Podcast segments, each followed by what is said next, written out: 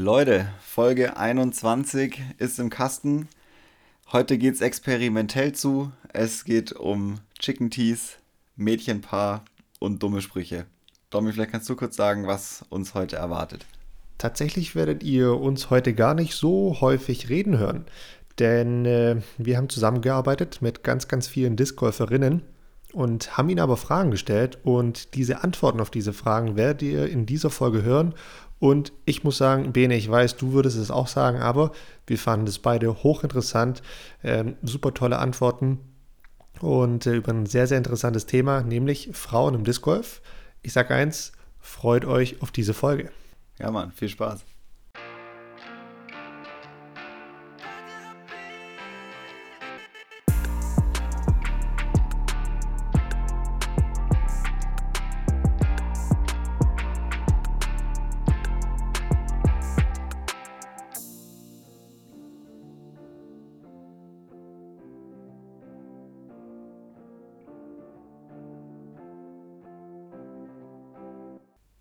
Dominik Stampfer, was geht ab? Benedikt, hi. Freut mich, dich äh, zu hören, freut mich, dich zu sehen, so wie jeden Montag. Gut, dieses Mal eine Mittwoch, aber äh, trotzdem. ich freue mich. Ähm, so sieht's aus. Was treibst du? Ähm, ich sitze hier in Berlin, freue mich extrem auf unsere Aufnahme, denn heute passiert was, was wir uns, glaube ich, schon Ende Januar überlegt hatten, dass wir es unbedingt in diesen Podcast bringen wollen. Es hat ewig lang gedauert und heute wird eine spezielle Folge. Ich würde sagen, gut Ding braucht gut Weile. Ja, ich glaube, man sagt es anders, Dominik. Nee, das aber äh, du hast auf jeden Fall den Punkt getroffen. Ähm, was machen wir heute? Wir reden über Frauen im Disc Golf. So kann man das, glaube ich, äh, betiteln. Und äh, so kann man das Thema ne, ganz, äh, ganz sachlich auf den Tisch bringen. Weil ja, darum wird es heute gehen. Und wie du angesprochen hast, ist es etwas, was uns ja schon auch ein bisschen am Herzen liegt. Und wann hatten wir das hier zuerst, zuletzt angesprochen? Ich glaube, ähm, ja, als ich mal in Rüsselsheim eine Runde gespielt habe und so begeistert war, dass dort so viele Frauen auf dem Parcours unterwegs sind. Und äh, seitdem ist einiges passiert. Wir waren mit einigen Spielerinnen in Kontakt. Wir hatten auch mal hier über einen Podcast eine kleine Umfrage gestartet, was für Fragen denn interessant sind bei diesem Thema. Und ja, wie gesagt, äh, einige Dinge sind passiert und jetzt sitzen wir endlich hier und ähm, ich freue mich sehr auf die nächsten Minuten, weil das könnte eine sehr, sehr interessante Folge werden, oder? Auf jeden Fall. Und du hast gerade gesagt, wir sprechen darüber. Eigentlich stimmt es nicht so ganz, sondern wir lassen darüber sprechen. Ähm, wir versuchen uns heute nämlich eigentlich äh, stark zurückzuhalten und äh, den Spielerinnen, die wir dazu befragt haben, mehr das Wort zu erteilen und mal einen echten eigenen Eindruck auf verschiedene Themen zu geben, weil wir uns ja gedacht haben, hey, pass auf, das Thema ist uns wichtig, aber vielleicht ist es besser, wenn nicht wir über etwas reden, wovon wir keine Ahnung haben können, weil wir sind keine Frauen im Disc Golf, sondern Männer, die Disc Golf spielen. Ähm, und wollten sehr gerne ähm, deswegen die Möglichkeit geben, hier einen eigenen Eindruck zu vermitteln. Und deswegen, du hast es gerade schon gesagt, wir haben viel darüber gesprochen, abseits des Mikros.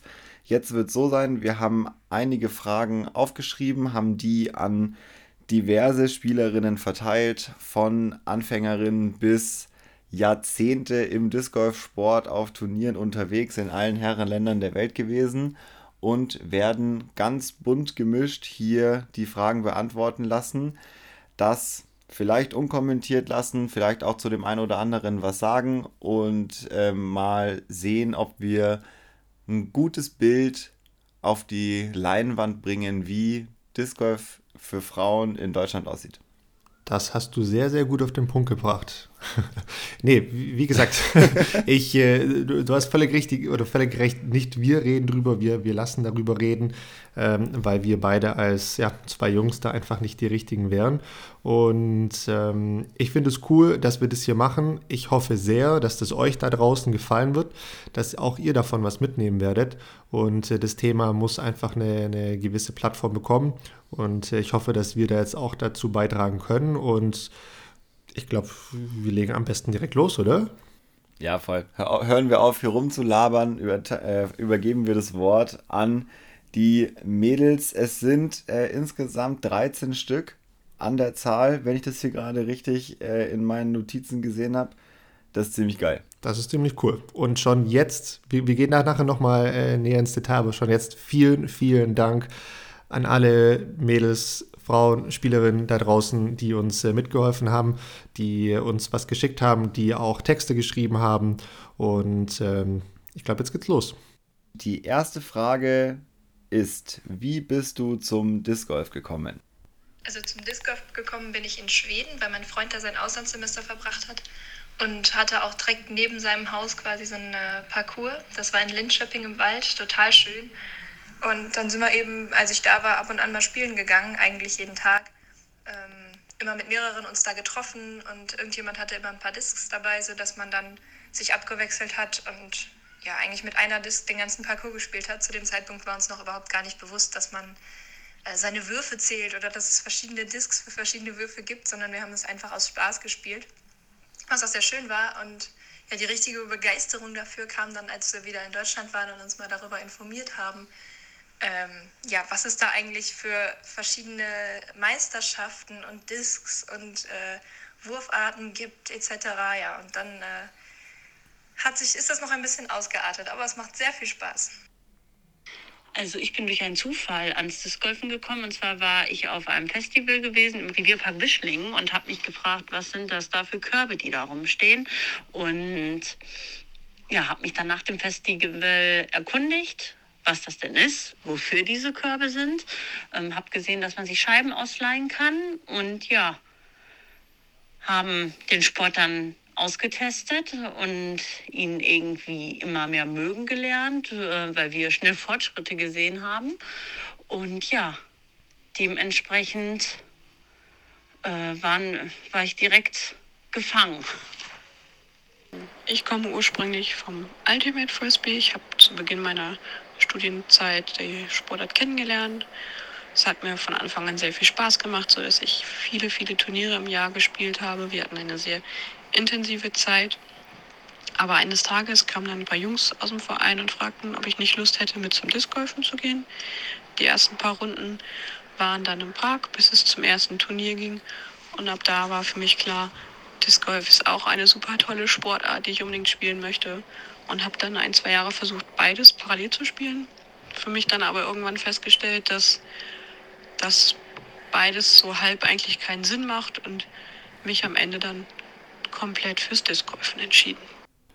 So, jetzt haben wir schon ein bisschen was gehört, ähm, woher die befragten Spielerinnen denn Disc Golf kennen und wie sie dazu gekommen sind. Und wir gehen jetzt aber auch gleich weit in die zweite Frage und zwar, wie ist Disc Golf für Frauen?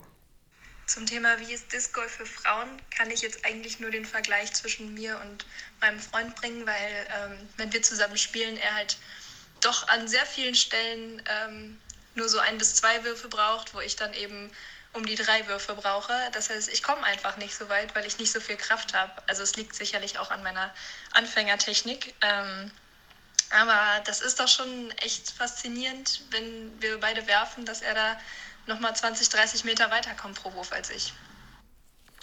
Also als Frau im Disc Golf habe ich bisher sehr viel Unterstützung erfahren und spiele auch sehr gerne mit Männern und vor allem auch gerne mit sehr guten Männern, weil ich das Gefühl habe, ich kann da viel von lernen, viel profitieren und durch die Tipps und Hinweise, die auch andere Spieler mir geben, habe ich echt das Gefühl, ich kann mein eigenes Spiel sehr gut weiterentwickeln und verbessern.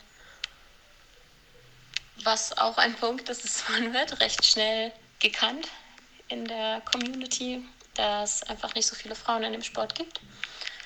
Das habe ich aber bisher auch noch nicht als negativ erlebt. Fast im Gegenteil, man bekommt wirklich viel Zuspruch und auch gute Ergebnisse werden extrem anerkannt. Was man natürlich immer mal wieder hört, sind Sprüche wie, für eine Frau wirfst du ja wirklich weit, was ich persönlich tatsächlich noch nie negativ aufgenommen habe irgendwie impliziert der Spruch ja, dass Frauen nicht so weit werfen. Allerdings ist es ja in vielen Fällen auch korrekt. Bei mir zum Beispiel schon. Ich werfe nicht so weit wie die Männer, mit denen ich zusammenspiele. Was mich aber tatsächlich noch nie gestört hat, weil ich mich an meinem eigenen Spiel orientiere und versuche, mich zu verbessern. Und das eigentlich nur ein Wettkampf gegen mich selbst ist. Und bei Turnieren ist es ja so, dass wir unterschiedliche Divisions haben. Die Frauen und die Männer treten ja nicht im direkten Vergleich gegeneinander an. Deshalb finde ich das auch vollkommen in Ordnung, kann sehr gut damit leben, dass ich nicht so weit werfe wie die Männer, mit denen ich zusammenspiele. Wie ist Disc Golf für Frauen? Also ich finde, dass Disc Golf vielleicht anfänglich für Frauen ähm, erstmal etwas befremdlich wirkt, ähm, vielleicht durch die Bewegungsabläufe, die ähm, durch den Schwung, den man braucht, äh, man sich vielleicht auch erst denkt, oh, man braucht viel Kraft, was ja überhaupt nicht ähm, ist, ähm, sondern dass da sich ähm, halt alles eigentlich hinter der richtigen Technik verbirgt. Ähm, ansonsten denke ich, ist Disc Golf für Frauen nicht viel anders als für Männer. Ähm, es ist herausfordernd, es ist, äh, man wächst schnell, man lernt schnell ähm, man muss sich halt nur trauen. Und äh, ja, ich denke, das ist so der, der Punkt, ähm, wo es dann irgendwann Klick machen muss oder macht, ähm, dass man dann auch dabei bleibt. Ja, ansonsten glaube ich, haben Frauen und Männer da nicht andere Ansichten. Jetzt erstmal grundlegend zum Sport. Disc Golf und Frauen. Das Thema äh, beschäftigt mich schon seit über 30 Jahren. Ich weiß nicht wirklich, warum es nicht mehr Frauen im Disc Golf gibt. Ich bin ja dabei. Ich weiß, warum ich es mache, weil es mir Spaß macht. Ähm, ich denke, dass viele Frauen oder Mädchen mit ihren Freunden zum Disc Golf kommen und dann sobald es um Familie geht, dann sind die Frauen oder Mädchen diejenigen, die dann den Sport zugunsten der Familie eher mal aufgeben. Und die Männer treffen sich immer noch mit ihren Kumpels auf dem Parcours. Äh, Klischee, Klischee, aber ich denke, ein Teil Wahrheit ist da sicher mit dran. Und dann denke ich auch, dass alle Wurfsportarten wie irgendwas, was mit Werfen oder Bällen zu tun hat, sind Frauen deutlich weniger interessiert dran als Männer. Ich denke mal auch der Anteil der wirklich ernsthaft sporttreibenden Frauen insgesamt ist viel kleiner als die der Männer. Also ich tue mir persönlich schwer, da jetzt eine große Unterscheidung zwischen Frauen und Männern zu machen. Ich denke, mir macht Disc Golf genauso viel Spaß wie für andere es ist immer noch ein, ein Einzelsport und man spielt immer erstmal gegen sich selbst. Und daher ist der Sport eigentlich für jeden gleich. Es geht für mich immer darum, dass man super viel Spaß hat, dass man mit netten Leuten unterwegs ist, mit unterschiedlichen Leuten, verschiedenen Alters, verschiedener Gruppen, verschiedenen Geschlechtern und dass man auch teilweise so Freunde fürs Leben gefunden hat, auch außerhalb der deutschen Grenzen und ja, im Großen und Ganzen ist es ein, ein Freizeitsport, für den man ähm, viel investiert und daher auch einfach genießen sollte. Ben, ich weiß nicht, wie es dir geht, aber was ich da schon mal raushöre, diese Mädels finden Disc Golf genauso geil wie wir. Das finde ich schon mal ziemlich cool. Okay. Äh, ich glaube, da gibt es sicherlich keinen Unterschied zwischen Männern und Frauen. Also da kann man jetzt nicht sagen, ja, als Frau macht das nicht so viel Spaß. Das ist definitiv nicht der Fall. Ich glaube, das hat man den, äh, den Mädels da auf jeden Fall auch angehört. Was ich aber jetzt schon super interessant fand, war, dass allein bei dieser Frage schon so ein bisschen rauskommt, dass es da ja, also physische Unterschiede gibt zwischen Männern und Frauen, weil es ja ohnehin Fakten sind. Und ähm, ich bin jetzt mal sehr gespannt, was da noch so für Antworten im Laufe der Folge kommen.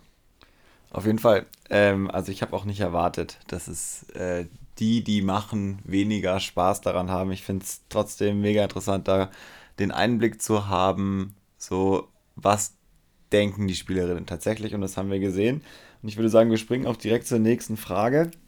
Ähm, und zwar ist die dritte Frage, Hast du dich auf den Disc Golf Parcours schon einmal unwohl gefühlt?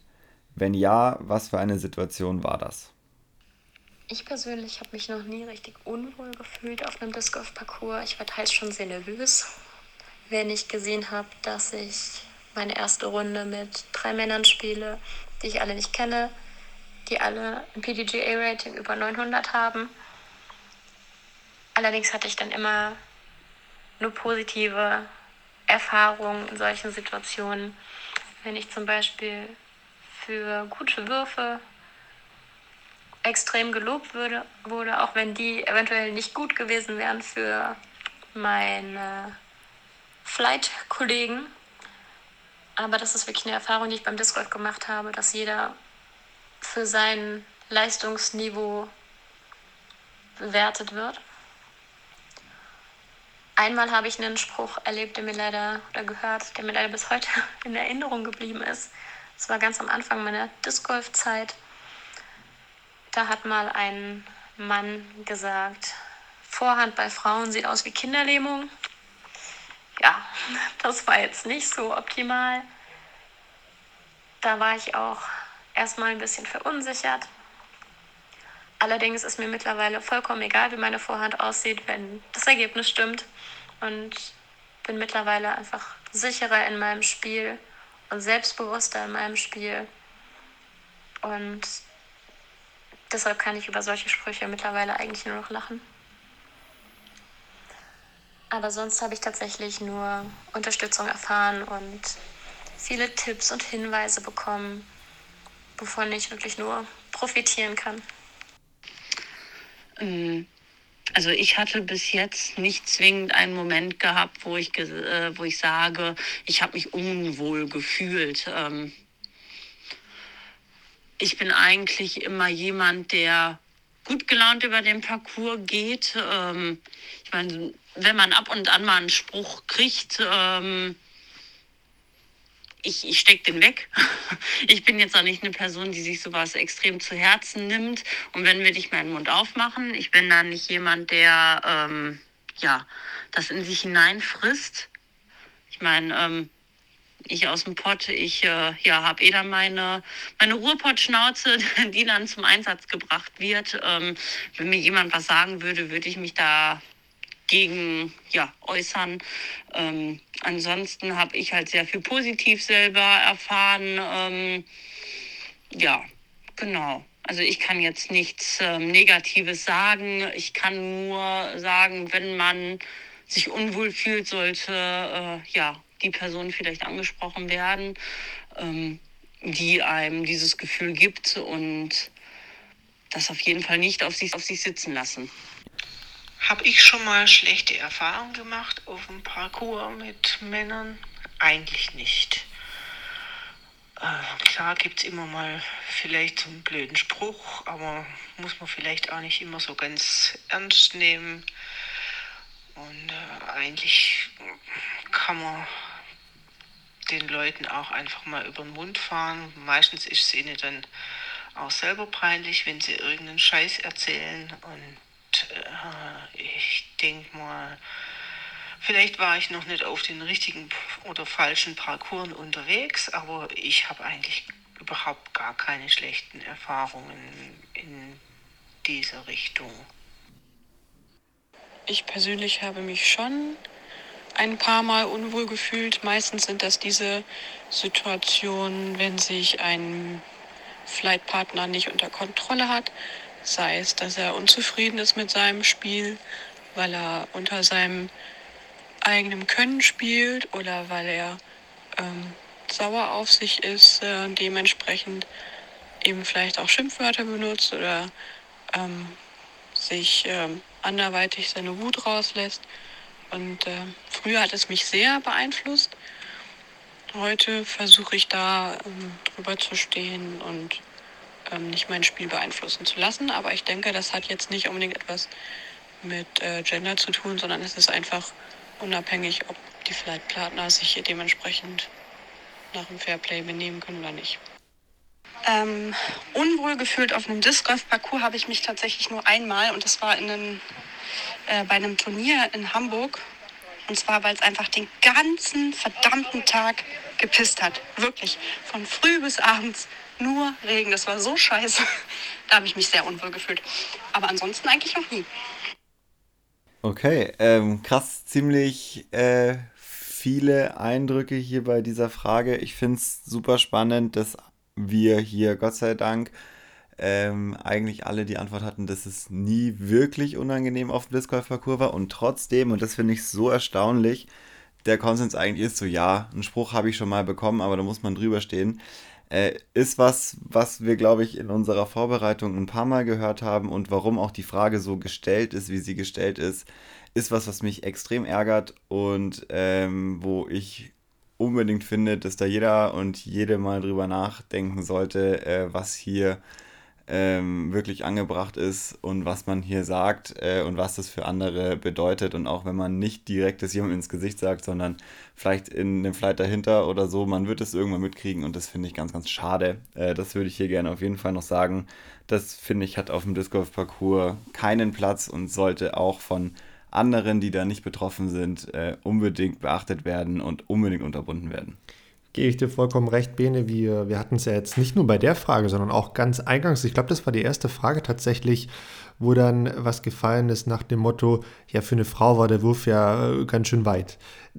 Ich glaube, das sind so, also wie soll man sagen, das sind jetzt nicht die, sind keine ganz direkten Angriffe, aber also es geht halt nicht, geht halt absolut gar nicht.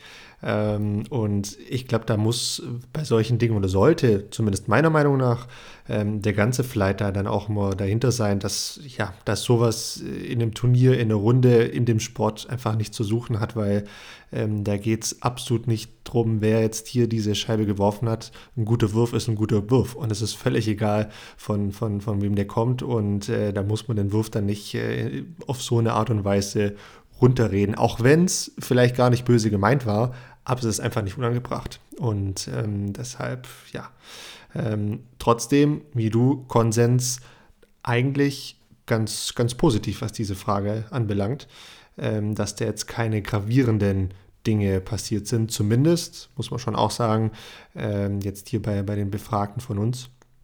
Aber schauen wir mal, was die nächsten Fragen noch bringen. Und zwar die Frage Nummer 4. Was kann der Verband, der Verein oder die PDJ, also die Professional Disc Golf Association, tun, um mehr Frauen zum Disc Golf zu bekommen und diese auch zum Bleiben zu bewegen?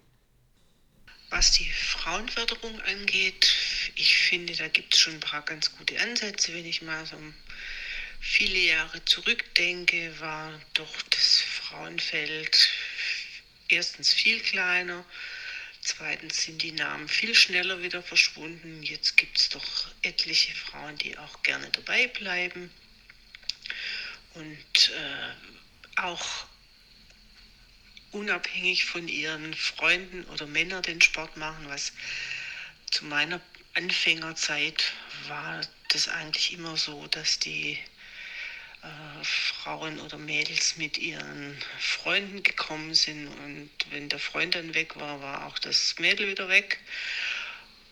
Oder dann halt, wie oben schon gesagt, mit der Familiengründung war sicher auch viel wieder verschwunden. Das Frauenthema war ja bei der PDGA in letzter Zeit auch öfters mal ähm, auf dem Fokus. Äh, Paige Pierce hat sich vor kurzem darüber beschwert, dass die Frauen schlechter behandelt werden auf Turnieren, gerade von Seiten der PETA wie die Männer. Ähm, gerade jetzt bei dem äh, USW DGCs. Äh, den Eindruck hatte ich letztes Jahr, als ich die USW DGC gespielt habe, auch. Äh, das wird einfach nicht so für voll genommen, wenn man denkt, was für ein Aufriss da um die Männer gemacht wird, ist schon nochmal ein anderes Kaliber und irgendwie setzt sich das dann unter Umständen auch bis nach unten fort. Und da kann man, na, stinkt der Fisch vom Kopf. Also wenn die PGA sich da ein bisschen mehr anstrengen würde, würde das sicher auch weiter nach unten gehen in die Länder, in die Städte, in die Vereine. Und da muss man, glaube ich, alle zusammen das ein bisschen ernster nehmen. Was zur Frauenförderung wirklich eine gute Idee wäre, wäre so Workshops nur für Frauen zu machen. Es gab mal einen, der in äh, Darmstadt stattfand, der war wirklich sehr gut besucht und das ist auch eine ganz andere Atmosphäre. Äh, das wäre eine super Sache, wenn man das so ab und zu mal machen könnte, einfach nur Training für Frauen anzubieten mit entsprechenden Scheiben zum Aussuchen und Ausprobieren.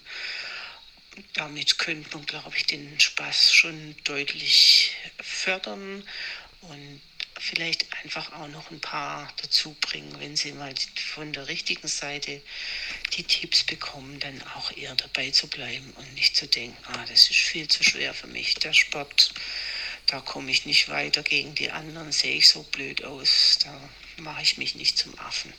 Das wäre, glaube ich, sehr hilfreich. Ich denke, ähm, der Verband kann an sich nicht so viel machen, bis auf vielleicht mal ein Treffen zu organisieren. Ansonsten wird das eher eine lokale Aufgabe sein, dass der Verein vielleicht Training anbietet oder Gemeinschaft, ähm, die Gemeinschaft von Discgolferinnen fördert. Ich denke, dass Frauen immer mehr eigentlich zu einer Mannschaft gehören als ähm, Einzelsport machen. Von daher muss man gucken, dass man vielleicht Training anbietet oder sie anderweitig irgendwie miteinander verbinden kann. Und zwar gibt es das, glaube ich, schon in Rüsselsheim, wenn mich nicht alles täuscht. Ähm, wir haben es in Potsdam jetzt auch eingeführt. Ähm, und zwar jeden dritten Donnerstag im Monat veranstalten wir jetzt einen Frauengolfen wo alle Spielerinnen und Anfängerinnen herzlich dazu eingeladen sind, den Sport einfach mal kennenzulernen, eine gemütliche Runde zu drehen oder auch zwei. Und jetzt, wo die Corona-Regeln auch gelockert sind, ähm, ist es ganz schön, weil man einfach am Anfang auch mal ein Players-Meeting machen kann und sich kennenlernt. Und genau, jeden dritten Donnerstag im Monat im Volkspark Potsdam. Ja, mega nice, oder? Das ist eigentlich nämlich so schon die vollkommene Bedarfsanalyse. Was kann man tun? Nämlich äh, bringt die Spielerinnen zusammen und jetzt hören wir gleich am Ende noch, wo es das schon gibt. Ich glaube, das ist eine gute Vorlage, äh, sich das mal anzuschauen, wo es das schon gibt in Rüstesheim und Potsdam. Ich bin sicher, es gibt es auch noch bei anderen Vereinen. Äh, und wer da Lust hat, sowas anzubieten, glaube ich, hat hier gute, gute Vorbilder. Absolut. Äh, das gibt es auch nicht nur in äh, Potsdam und in Rüsselsheim. Mich hat nämlich auch ein Text oder ein paar E-Mails aus Österreich erreicht. Und ähm, die, äh, die Birgit aus Österreich hat mir geschrieben, dass sie das auch genauso machen. Also sie bieten spezielle Damentrainings an, auch mit weiblichen Trainerinnen. Und ich glaube, das wurde vorhin auch schon genannt in der Nachricht. Und genau das ist vermutlich der Schlüssel zum Erfolg, dass du auch eben Trainerinnen hast. Und hier vielleicht auch mal nochmal der Aufruf, dass wir haben ja vor ein paar Folgen mal aufgerufen, es gibt auch vom DEV in Deutschland einen Trainerschein und da dürfen sich natürlich auch Frauen anmelden. Und ich glaube, dass das mit Sicherheit eine super, super tolle Sache ist. Ähm, ist jetzt einige Male gefallen in den Nachrichten, in den Textnachrichten, die wir so auch noch bekommen haben.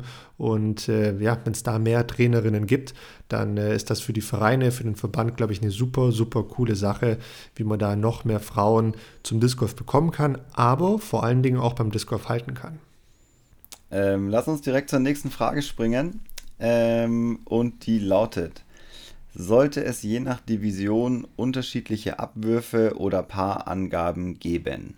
Mit den Divisionen kenne ich mich jetzt tatsächlich noch gar nicht so gut aus. Ähm, da bin ich noch nicht so ganz im Thema drin. Aber ich stelle mir jetzt mal vor, dass es, äh, sag ich mal, verschiedene Divisionen für unterschiedlich ähm, gute Spieler gibt, im Sinne von Anfängern, Fortgeschrittenen etc und dass es eventuell welche für Frauen und Männer gibt. Und wenn das so ist, dann äh, würde ich sagen, es macht auf jeden Fall Sinn, unterschiedliche ähm, Abwürfe oder Paarangaben zu machen. Ähm, aus dem Grund, dass man dann auch eben ja, ein Erfolgserlebnis hat, wenn man noch nicht so lange im Sport ist, beziehungsweise wenn man nicht die Kraft hat, so weit zu werfen als Frau, dass man dann eben sagt, ähm, ja, ich schaffe es trotzdem unter Paar zu kommen oder ich schaffe trotzdem Paar zu werfen. Auch wenn ich jetzt nicht so gut bin bisher. Also das macht in meiner Sicht auf jeden Fall Sinn und ich denke, dass es sicherlich auch schon an einigen Stellen das gibt. Ich habe das schon dann auf einigen Parcours gesehen, dass es da ja quasi einen Frauenabwurf gibt oder einen Anfängerabwurf. Und das finde ich auf jeden Fall auch für professionelle ähm, Turniere keine schlechte Sache. Die Frage nach den unterschiedlichen Paarangaben bzw. unterschiedlichen Abwürfen für verschiedene Divisionen lässt bei mir so ein bisschen zwei Herzen in der Brust schlagen. Ich finde es zum einen total gut, wenn die in der Open-Klasse die Damen und die Herren den gleichen Abwürfe haben, die gleichen, den gleichen Kurs spielen und am Ende auch man seine Leistung gegenüber allen anderen eben vergleichbar hat. Auf der anderen Seite ist es auch wichtig, dass gerade für jede Division die Kurse auch ähm, Unterschiede in, den, in der Spielklasse hervorheben. Auf einer 130 Meter offenen Paar-3-Bahn ähm, wirft zumindest bei den Damen in Deutschland kaum eine hin. Und ob ich dann einen 20 Meter oder einen 40 Meter Approach brauche, den ich unter den Korb lege und das Paar spiele, macht, glaube ich, bei den meisten bei uns kaum einen Unterschied. Ähm, ist die Bahn aber vielleicht 160 Meter lang oder sie ist nur die 90 oder 100 Meter, weil das Tee verkürzt ist oder ein Stück nach hinten gelegt wurde eben, dann kann man da schon wieder so ein bisschen auch naja, zwei gute Würfe brauchen oder einen guten Wurf eben und schon den Birdie spielen. Und dann ist so ein bisschen, zeigt das ein bisschen den Unterschied auch in der Klasse der Damen. Das würde ich mir eigentlich wünschen, dass, das, dass da manchmal ein bisschen drauf geachtet wird. Oder dass eben der Kurs insgesamt so gestaltet wird, dass er nicht immer nur 130 Meter heiser ähm, als, ja, als Kurs, also als, als Standardbahn auf dem Kurs vorhanden ist. Wenn es ein sehr ausgeglichener Kurs ist, der alle ähm, ja, Spiel Diversitäten abfragt, Vorhand, Rückhand, lange Bahnen, kurze Bahnen, Tunnelbahnen, dann kann es durchaus funktionieren, dass man keine, ähm, keine Unterschiede in den Abwürfen macht. Was sich an den Parcours tut, dass man über jetzt Frauentees nachdenkt, finde ich schon einen ganz guten Ansatz. Früher dachte ich immer, ah nee, brauche ich nicht, aber nachdem die Parcours doch eher immer mehr diese Längen im Visier haben und weniger die Technik, denke ich, wär's, ist es ganz sinnvoll, auch Frauentees zu machen. Äh, früher haben wir da ja gern Chicken Tees dazu gesagt, auch wieder ein ganz blöder Spruch. Mich hat es nie gestört, ich habe das selber immer so genannt. Aber ist sicher nicht der richtige, äh, die richtige Bezeichnung. Und aber Frauentees auf alle Fälle hilfreich, macht den Parcours auch für Frauen, die nicht so einen langen Wurf haben, ein bisschen spaßiger zu spielen. Wenn ich spiele, merke ich schon, dass ich, ich bin jetzt nicht ganz unkräftig, aber so, vielleicht hat das auch viel mit der Technik zu tun, aber ich komme einfach nicht so weit wie die Jungs. Ist egal, ob äh, ein Profi, einer von euch, also das war in einem Satz quasi, oder ob das irgendein Anfänger ist, der mal mit uns mitkommt. Die Jungs kommen einfach grundsätzlich immer weiter. Und ich habe jetzt für mich selber, für meine Motivation beschlossen, dass ähm, es Mädchenpaar gibt. Das bedeutet, wenn ich vier Würfe habe, dann ist ein Mädchenpaar. Dann habe ich nicht plus eins, sondern ein Mädchenpaar. Und dann ist es irgendwie ein bisschen motivierender für mich, einfach nur um zu spielen. Und dann komme ich ungefähr auf die gleiche Zahl wie die Jungs am Ende des äh, Kurses. Ja, deswegen für meine persönliche Motivation finde ich das schon besser, wenn man quasi ähm, einen Wurf mehr hat.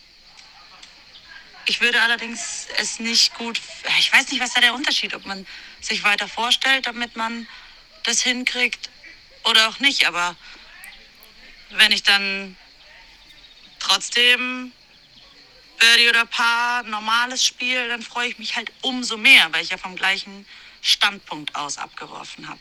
Deswegen weiter nach vorne setzen würde ich es nicht. Und in Turnieren, boah, da kenne ich mich nicht aus. Da habe ich wirklich keine Ahnung, was man da vielleicht machen könnte. Aber go, Girls, go. Frauen können das genauso. Bisschen Bizeps haben wir ja schon auch. Und die Technik auch.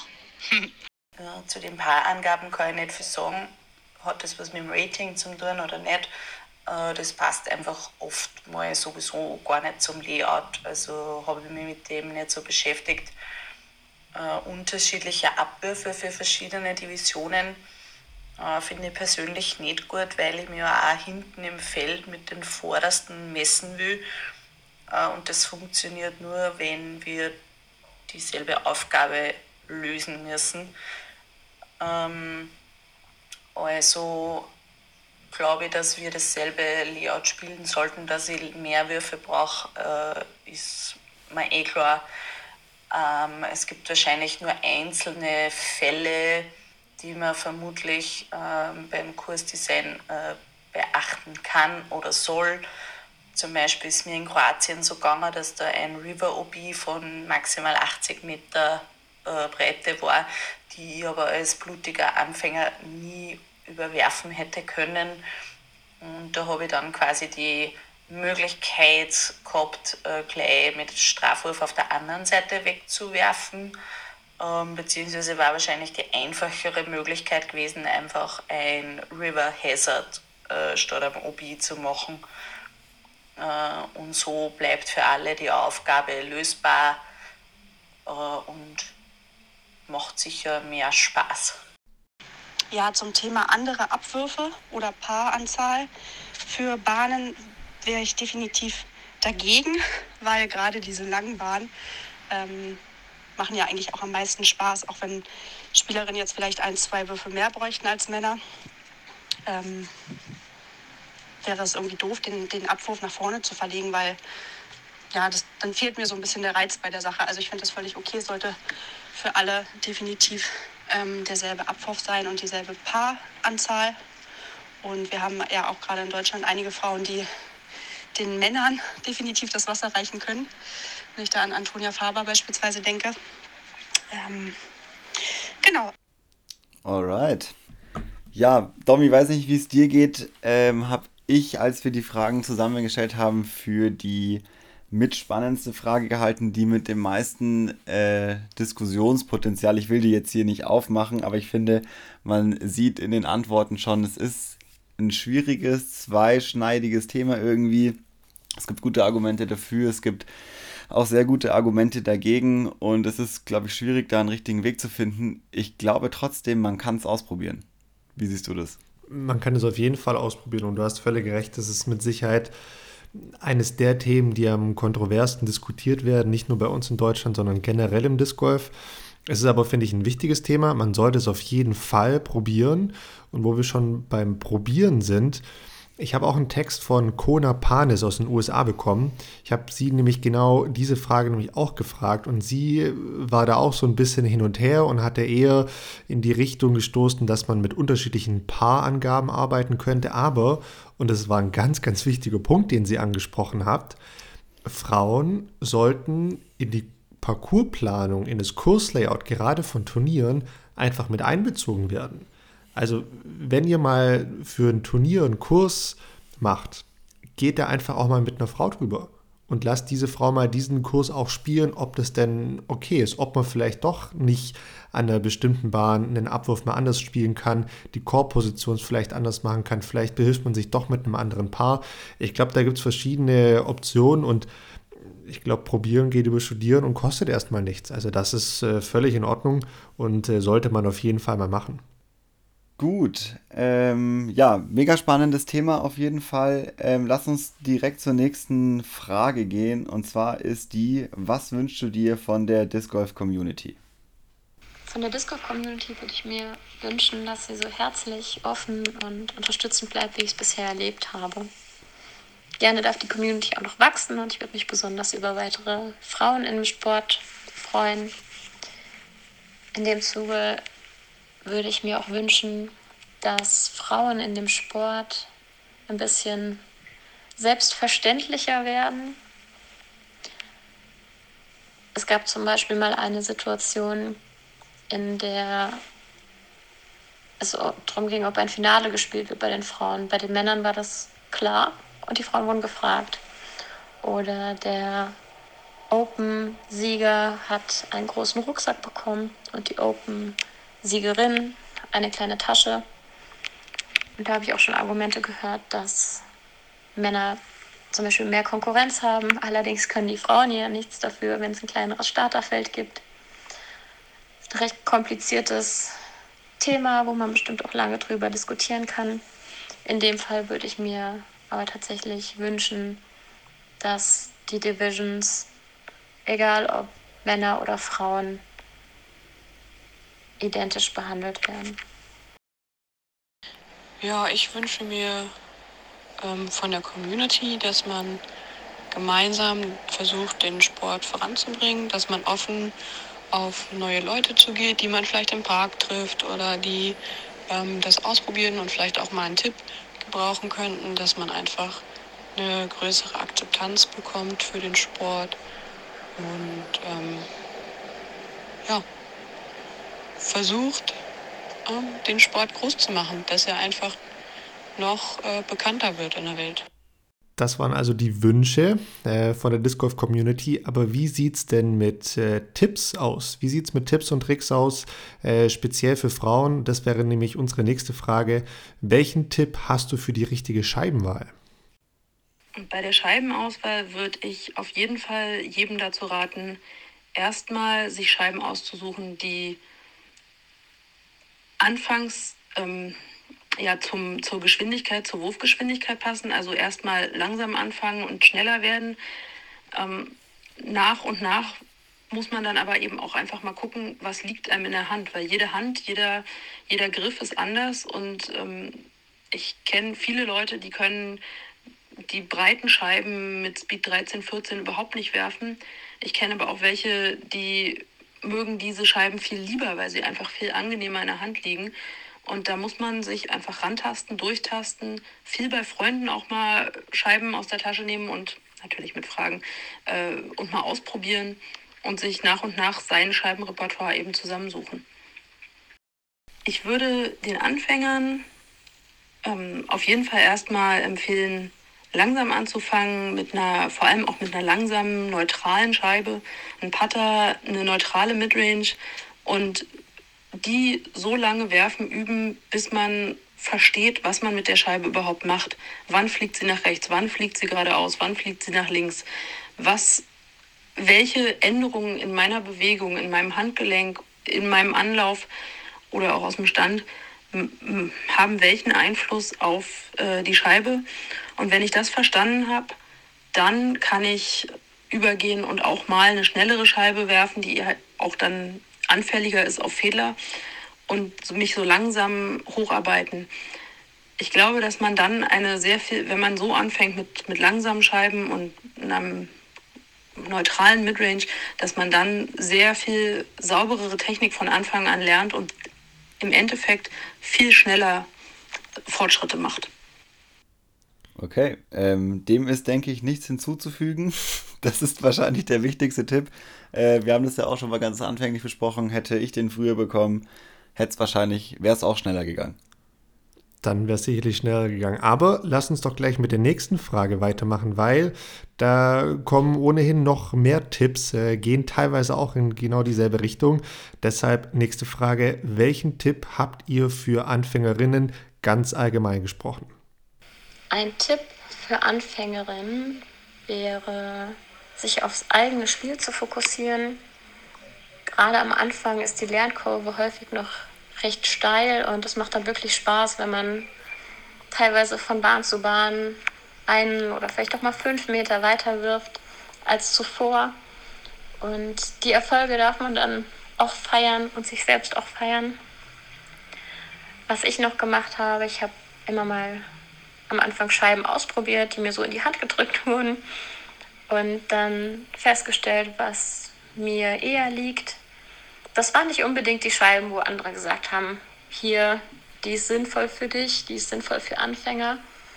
Teilweise waren das auch Highspeed-Scheiben.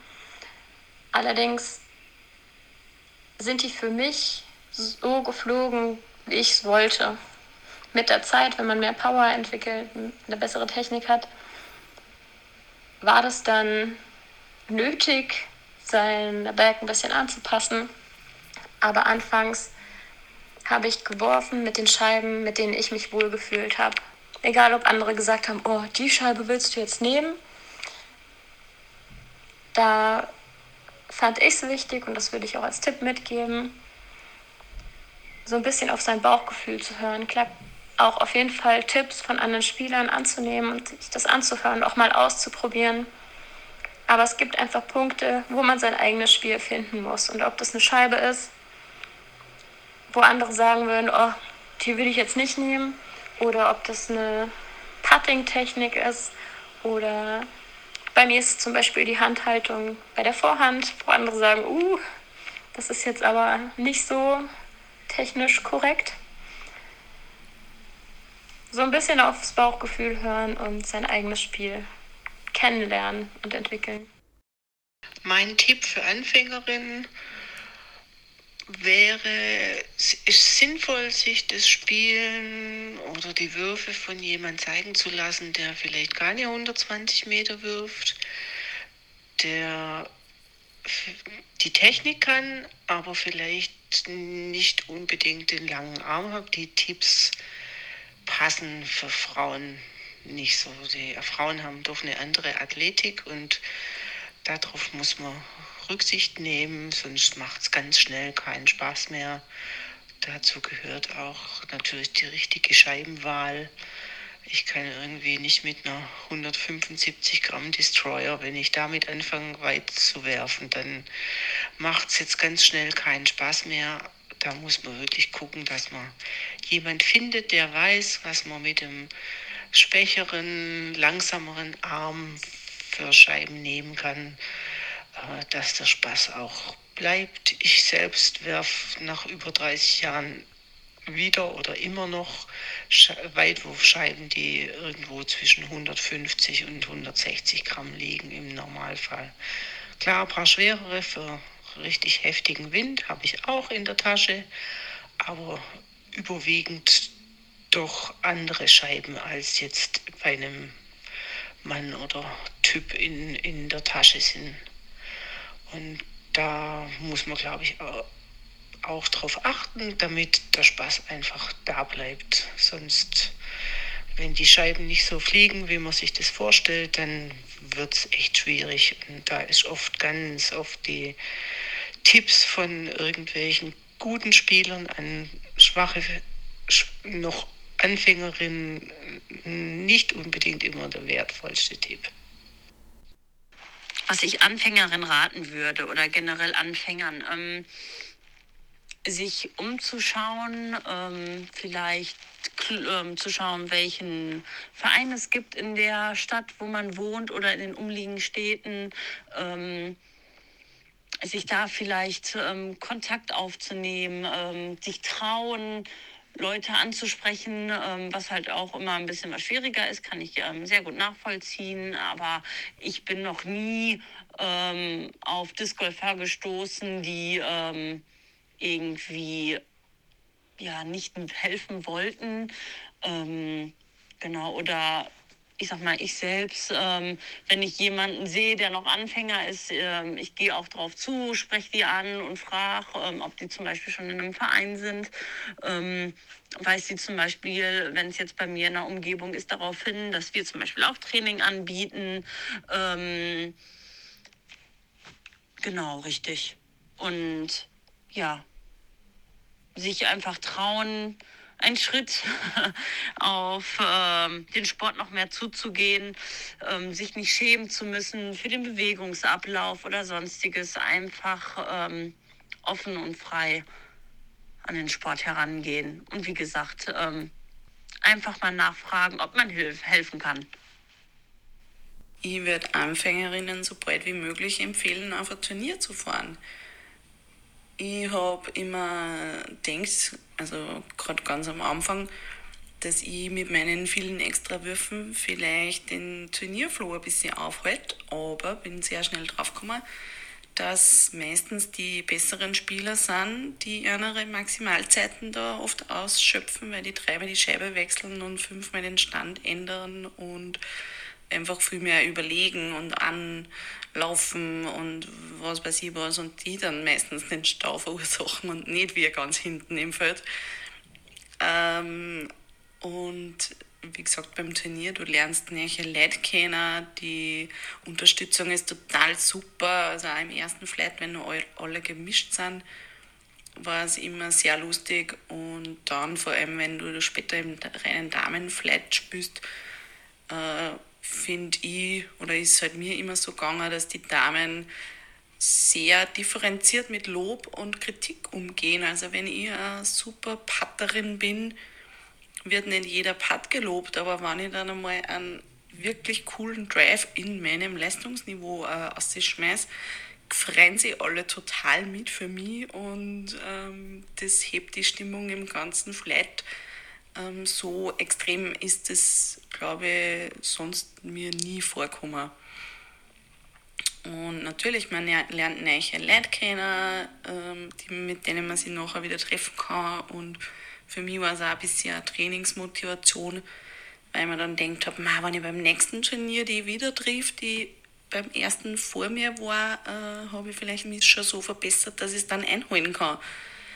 Also das war für mich eine zusätzliche Motivation und man sollte sich da gar nicht so viel äh, denken, nur weil es Turnier hast, hast das jetzt nicht, dass das äh, weiß ich nicht, eine komplett andere Liga ist, weil wenn man sich die Ergebnisse anschaut, sind die Ergebnisse ja total breit gestreut meistens und äh, es ist einfach ein super Wochenende mit super Leid. Und zum Thema Anfängerin, Tipps und Tricks, ich bin auch eine und der beste Tipp ist einfach spielen. Einfach so oft, bis das Fieber einen gepackt hat. Das passiert relativ schnell und einfach nur Spaß dabei haben. Es ist eigentlich völlig egal, was man spielt oder nicht spielt. Fun ist das Wichtigste. So sieht's aus. Fun ist das Wichtigste und wir haben noch wahnsinnig viele andere gute Tipps und Tricks für Anfängerinnen und auch Anfänger. Völlig egal, äh, wer das ist, ähm, gehört. Finde ich super. Ähm, wie siehst du das? Bene, auch ich fand, das waren super gute Tipps. Ich selbst habe da nicht viel hinzuzufügen. Deshalb würde ich sagen, gehen wir doch mal in die letzte Frage. Was wollt ihr unbedingt noch loswerden zu diesem Thema? Tja, um den Sport für Frauen attraktiver zu machen, würde ich mir persönlich wünschen, dass einfach mehr Startplätze für die Damendivision in Turnieren geschaffen werden was ja dann auch dazu führen würde, dass die Gewinnausschüttung ein bisschen höher wäre für die Damen, weil ich finde, da sind die Unterschiede zwischen Open-Division und Damen-Division echt enorm. Und ich glaube, vielen, vielen guten Spielerinnen würde es einfach auch einen Anreiz geben, ähm, einfach mehr bei so einem Turnier auch rausholen zu können. Man muss auf jeden Fall sagen, ähm, für alle, die vielleicht das erste Mal auf dem Parcours oder beim Spülen oder so ähm, wegen getroffen haben, der einer halt nicht ganz zum Gesicht gestanden ist, kommt es doch nur ein zweites, drittes oder viertes Mal, weil es sind nicht immer dieselben Menschen da. Und es gibt innerhalb dieser Disc Golf Community, wie überall sonst auch, ganz verschiedene Charaktere. Es gibt die Oberehrgeizlinge und es gibt die, die mit Bier und mit der Anlage im Rucksack äh, auf die Runde gehen. Training natürlich. Und da irgendwo dazwischen 700 Abstufungen und da findet jeder die Menschen, die zu einem selber passen. Und so finde ich auch beim Turnier immer die Menschen, mit denen man sich halt dann nachher nur zusammensitzen kann auf ein Bier und die anderen, die dann sagen, na, morgen geht es ja weiter und äh, ich muss regenerieren und so. Also es gibt für jeden was beim Disc Golf. So, und äh, zu guter Letzt, da hat mich noch ein Text erreicht, der ja ganz offiziell vom äh, DFV kommt. Und den würde ich jetzt hier auch nochmal los äh, oder vorlesen. Und der schließt dieses Thema eigentlich ganz gut ab, würde ich sagen. Und zeigt aber auch, dass da von offizieller Seite vom Verband aus dran gearbeitet wird und dass da in Zukunft noch viel mehr kommen wird. Folgender Text, äh, den möchte ich euch nicht vorenthalten. Eine Arbeitsgruppe bestehend aus ähm, Beauftragten und Mitgliedern des Deutschen Frisbee-Sportverbandes und der Disc Golf-Abteilung beschäftigt sich derzeit mit dem Thema Frauen im Disc Golf. Bekanntlich ist der Frauenanteil im Disc Golf sehr gering, laut DV-Statistik zu gemeldeten Spielerinnen aktuell bei ca. 10%. Als erste Maßnahme planen wir, eine Umfrage unter DiscgolferInnen durchzuführen. Ziele der Umfrage unter anderem Ermittlung des Status quo, Erlangung einer Grundlage für das daraus abgeleitete Ergreifen zielführender Maßnahmen, Auseinandersetzung der Community mit dem Thema Frauenförderung sowie Sensibilisierung für Sexismus, Fragen, die wir dabei klären möchten, sind unter anderem, welche Voraussetzungen müssen gegeben sein, damit Frauen zum Disc Golf kommen und sich in der Community wohlfühlen und somit da, darin bleiben? Zum Beispiel Trainings für Frauen, Frauenstartplätze auf Turnieren, Toiletten auf dem Platz, verkürzte Tees oder erhöhte Pars bei Frauen. Aber auch, gibt es Probleme mit sexistischen Verhaltensweisen und wenn ja, wie können wir diesen entgegenwirken? Die Arbeitsgruppe besteht aus Sandra Tjetjens, DFV Frauenbeauftragte, Sarah Krieg, Vorstand Heißonauts e.V. Potsdam, Christoph Aktun, Referent für Presse- und Öffentlichkeitsarbeit DFV und DGA, Nathalie Palencia Martin, Frauenbeauftragte DGA. Das war der offizielle Text, den ich euch nicht vorenthalten wollte. Und ihr hört, da kommt in der nächsten Zeit noch einiges mehr. Bene, wie fandest du diese Folge? Ich glaube, wir sind aber jetzt auch schon am Ende, oder? Ich habe mir ehrlicherweise heute ein bisschen schwer getan, in so einen Flow reinzukommen, was aber auch völlig, äh, glaube ich, in Ordnung ist, wenn man nicht viel selber redet. Ich finde dieses Thema unfassbar wichtig. Ich finde die Antworten, die wir von allen bekommen haben, ähm, einen mega Einblick ähm, in den tatsächlichen Alltag eigentlich des Disc für Frauen oder von Frauen. Und ja, kann letztendlich nur dazu sagen, wir müssen alle dafür irgendwie sensibel sein, dass Disc Golf nicht für alle gleich ist und das ist aber auch völlig egal, ob das äh, Mann oder Frau ist oder Kind, Erwachsener, whatever, ähm, dass man da ein bisschen auf sich schauen sollte, ähm, was ja auch letztendlich, glaube ich, der Grund war, warum wir das gemacht haben oder was auf jeden Fall mein Anspruch dabei ist, ähm, es einfach für alle bestmöglich zu machen und ich sehe da jeden und auch jede in der Pflicht, äh, sich ja da einzureihen, zu sagen, hey, das passt mir nicht oder das passt mir schon, das hätte ich gerne anders, das hätte ich gerne besser und äh, so gemeinsam das Ganze ein bisschen nach vorne zu bringen und ja, ja, das glaube ich, kann ich dazu sagen noch. Ich glaube, das war aber ein äh, perfektes Schlusswort und äh, dem möchte ich gar nicht mehr viel hinzugeben und bedanke mich nochmal für dieses Schlusswort. Ich bedanke mich auch bei, bei allen Spielerinnen und ja, allen, allen Leuten, die uns da jetzt mitgeholfen haben. Du hattest Anfang, glaube ich, eine Zahl von 13 Mithelferinnen genannt, Bene. Ich habe jetzt nochmal nachgezählt, es waren insgesamt 17, die uns da entweder Texte oder auch Sprachnachrichten zur Verfügung gestellt haben. Hier nochmal echt an euch riesen, riesen Dankeschön. Vielen Dank. Ohne euch wäre diese Folge so nicht möglich gewesen. Und ähm, Bene, ich glaube, für uns war es das jetzt für den Moment. Lass uns aber noch in die bei 19 gehen, oder was hältst du davon? Finde ich gut, machen wir. Ähm, bei 19, Bene, du weißt, was das heißt. Was hast du jetzt noch zu sagen? Und äh, wie schaut denn so deine Woche aus? Ähm, ja, ich kann auch nur noch Danke sagen ähm, bei allen Beteiligten hier. Ich möchte noch eine Sache sagen zu allen, die es jetzt hören. Ich meine, ganz klar war das ein Experiment, diese Folge, ähm, die außerhalb der Reihe von unseren normalen Folgen, glaube ich, ist.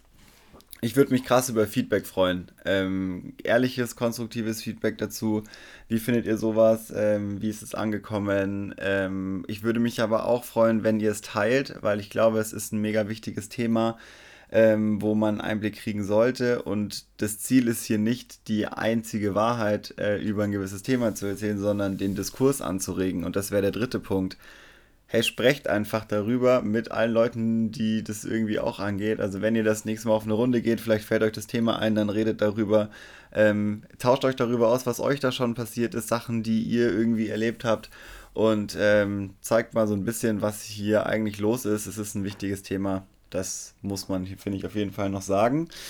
Wie sieht meine Woche noch aus? Ähm, ganz normal. Ich werde versuchen, äh, ein bisschen Disc Golf Training einzustreuen ähm, und ja, so langsam wird es heiße Phase auf die Europameisterschaftsvorbereitung. Da ja, ist noch einiges zu tun und da freue ich mich aber drauf. Wie sieht es bei dir aus? Das hört sich ganz gut an, Bene. Ja, ähm, du sagst es, Europameisterschaftsvorbereitung. Ich bin gerade so ein bisschen im Putt-Fieber. Ähm, habe jetzt die letzten vier Tage, glaube ich, jeden Tag auch schon 250 Putts gemacht. Das hört sich äh, ganz gut an und fühlt sich auch ganz gut an, muss ich sagen. Da schaue ich mal, dass es die nächsten Tage genauso weitergeht. Und am Wochenende, am Sonntag, da steht bei uns ein ganz, ganz kleines internes Vereinsturnier ähm, an der Tür oder vor der Tür. Und äh, da werde ich mitspielen, zweimal 18 Bahnen. ja, schöner Versprecher, ich weiß, vielen Dank. Ähm, zweimal 18 Bahnen und äh, ein super einfacher Kurs, aber dahingehend interessant, es wird also ich versuche da, ne, also 16 unter oder so zu spielen. Das ist äh, das, das, das Ziel auf dem Kurs, auf meinem Heimparcours. Und ähm, da wird einfach der Putt ganz, ganz wichtig sein. Und deshalb wird das so ein mentales Training, so würde ich das mal beschreiben. Da freue ich mich drauf. Und ähm, ich werde dir dann natürlich die Woche, nächste Woche, ja, davon berichten. Und ähm, habe jetzt hier eigentlich auch nicht mehr viel mehr zu sagen und bedanke mich nochmal und wir hören uns, Bene. So sieht's aus. Tommy, wir hören uns. Hau rein, schönen Abend.